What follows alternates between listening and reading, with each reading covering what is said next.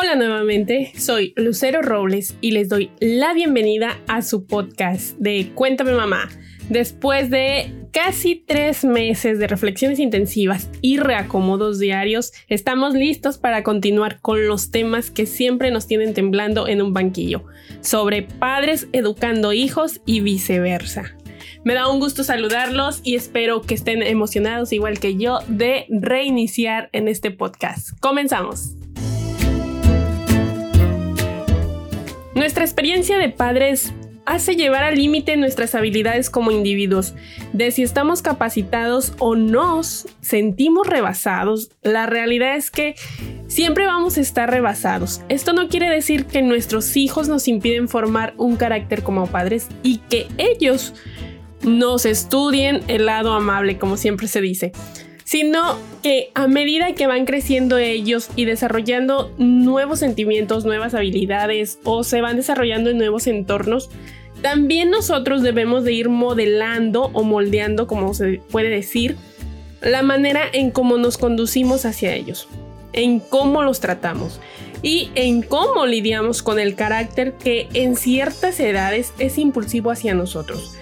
Pero son personas que están aprendiendo de ellos mismos, de nosotros, de externos al hogar y no podemos simplemente callarlos en seco. Y hacer que nos respeten, que no nos griten, que no nos pateen y nos muerdan o, o mil cosas más. Pero sí debemos enfocarnos en el carácter de cada uno de ellos, ya que es distinto como polos opuestos se puede ver en cierta etapa de la vida hacia nosotros. Podemos verlo como muy, muy diferente hacia nosotros mismos. Por ejemplo, si mi carácter es educado, neutro, sobrio, no me gusta hacer escándalo ni lanzarme a los golpes, entonces mi razonamiento es superior y puedo rápidamente enfocarme hacia el menor, que en este caso es mi hijo. No voy a tomar una postura de gritos, sino que voy a analizar el por qué se está comportando así. Debemos desmenuzar el problema que lo causó, lo que lo originó, solo así podremos retomar la postura que debemos establecer ante el niño. Y a la inversa, si soy de carácter violento, grito y hasta quiero dar nalgadas, perdón, al menor, porque pues me desespero, que es muy fácil en ese estilo de, personalidades. El problema no es del menor, sino que es mío como madre, como padre, porque no quiero razonar. Independientemente de que la causa del problema haya sido externa al menor, ya que puede sentirse enojado porque en la escuela alguien lo molestó y ahora a mí como padre me respondió mal.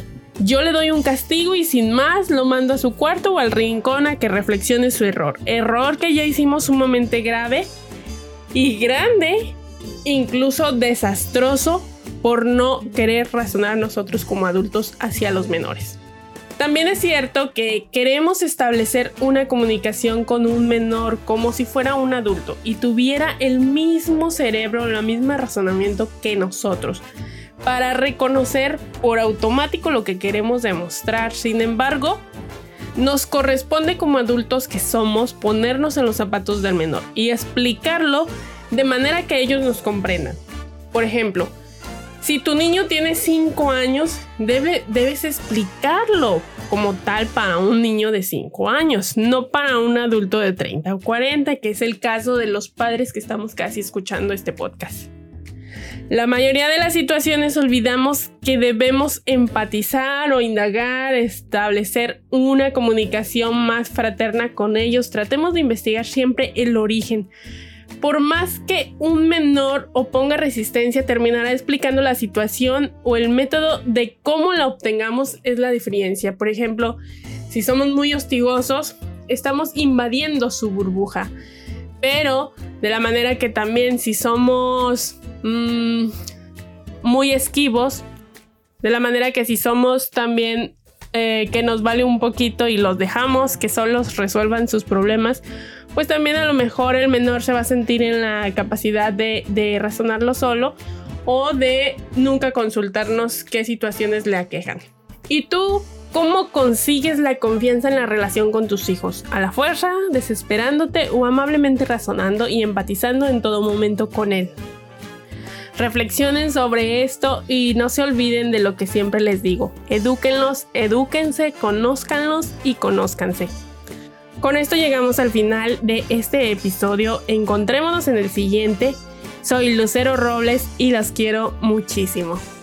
Bye bye.